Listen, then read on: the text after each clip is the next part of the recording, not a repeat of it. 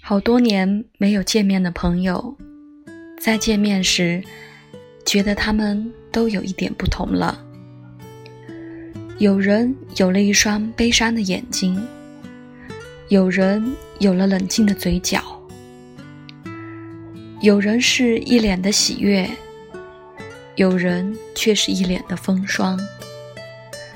好像十几年没能与我的朋友们共度的沧桑，都隐隐约约的写在他们的脸上了。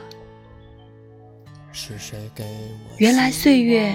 并不是真的逝去，它只是从我们的眼前消失，却转过来躲在我们的心里，然后再慢慢的来改变我们的容貌。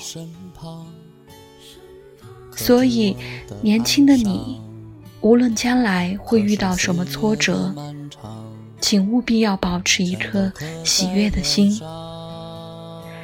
这样，当十几年后我们再相遇，我们才能很容易的从人群中把你辨认出来。